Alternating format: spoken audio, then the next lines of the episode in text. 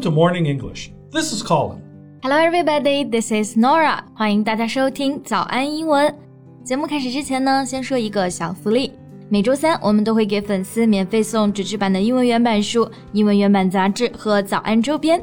微信搜索“早安英文”，私信回复“抽奖”两个字，就可以参与我们的抽奖福利啦。很多奖品花钱也买不到。Yeah, we have carefully picked out these materials. They are very, very good for learning English. If you can persist in reading one book, you will surely be able to speak English at a higher level. So go to the WeChat official account for the lottery right now. Good luck to all of you.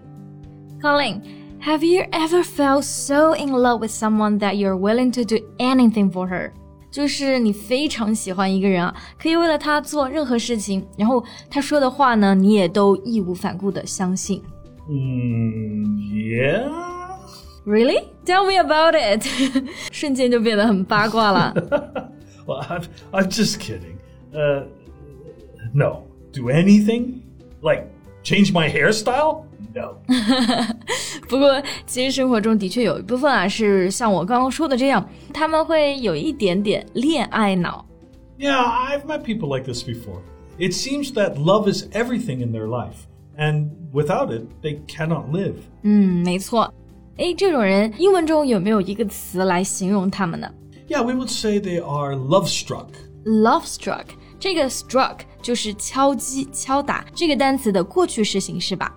Right. So if someone is love struck, they are so in love that it is difficult to behave as usual or even think of anything else except the person they love. 嗯，那么 love struck 这个单词呢，就是形容那种热恋中的人，或者说是恋爱脑的人。 Yeah, so Nora, are you a love struck person in a relationship? I don't think so。我觉得我还算比较理智的。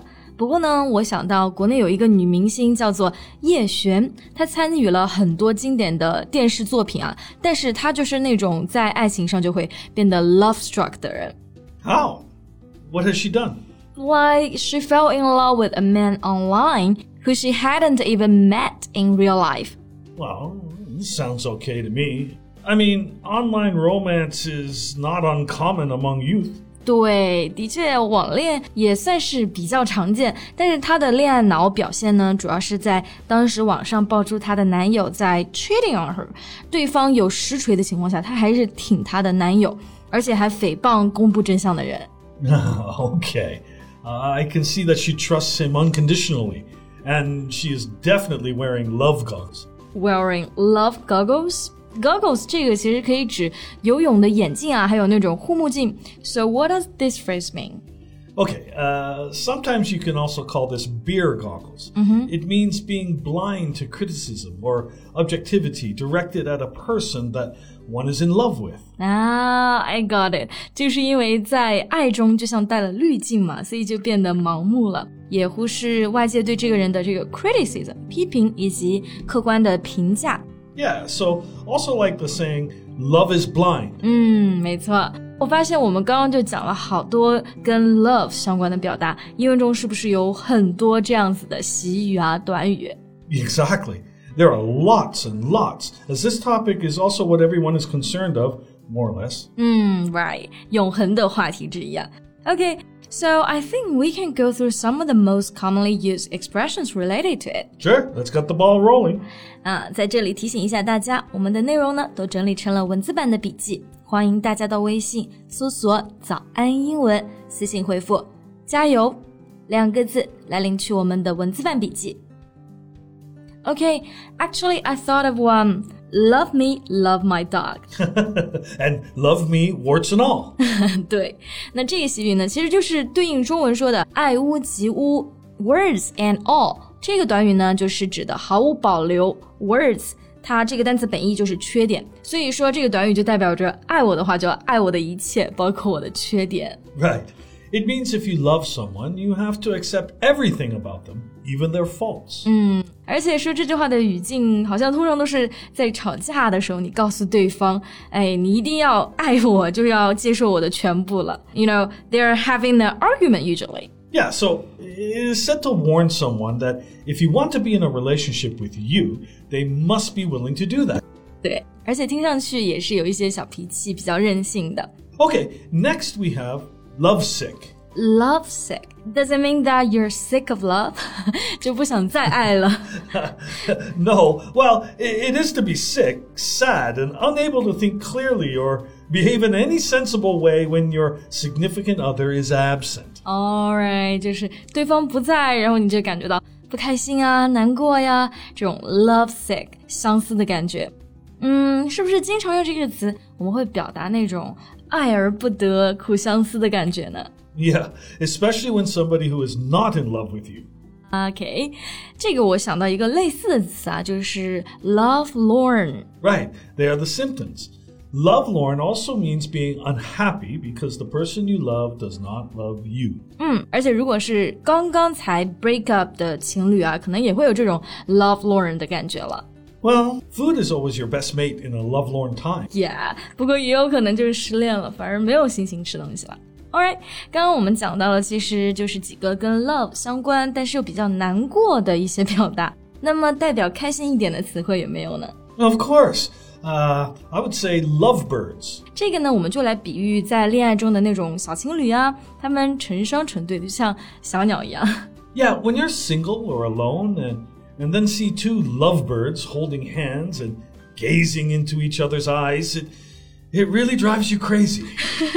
我只看到了单身狗的嫉妒啊，所以的确这个词一般也是别人用来形容你们的恋情的，不会说 we are lovebirds。 Right, you won't say that. And lovebirds usually have their head over heels in love. head over heels in love。Heels 指的就是脚跟，嗯，那么直译就是说头和脚翻过来了。 那我们中文其实有一个类似的表达，形容在感情中的人就是神魂颠倒。 Yeah, head over heels is a figurative phrase meaning totally or completely. 嗯，其实就是一个比喻的用法，like Romeo was head over heels in love with Juliet。 Exactly. So this is to say he was madly in love with her. OK，我还想到有一个比较搞笑的表达，就叫做 love handles。 Though this phrase contains the word love, it really has nothing to do with it. 对，它实际上的意思呢，是我们腰间的这个赘肉，就是你腰上的游泳圈了。So I'm wondering why is it called love handles? Well, research shows that newlyweds gain an average of two to three kilograms within the first year of marriage. 就是新结婚的人，或者说情侣吧，我觉得多少在前期啊恋爱的时候都会长胖一些。Probably because food becomes the important part of the relationship。就是在一起没别的事情干，就是要吃吃吃。 Yeah, exactly. So you have to handle this extra fat around the waist. That's love handles. 幸福肥容易长，但是很难减啊，真的太扎心了。 OK，最后我想到了一个习语啊，就是 Love will find its way。 That's a great expression to end today's podcast. Uh, it means people who are in love will overcome any obstacles in order to be together. 对，只要有爱，就可以最终的克服困难，在一起，也就是我们中文说的有情人终成眷属。那么这句话呢，也在节目的最后送给我们所有的听众。好了，那么今天的节目呢，就到这里结束啦。 最后再提醒一下大家，我们今天的所有内容呢，都整理成了文字版的笔记，欢迎大家到微信搜索“早安英文”，私信回复“加油”两个字来领取我们的文字版笔记。Thank you so much for listening. This is Colin. This is Nora. See you next time. Bye.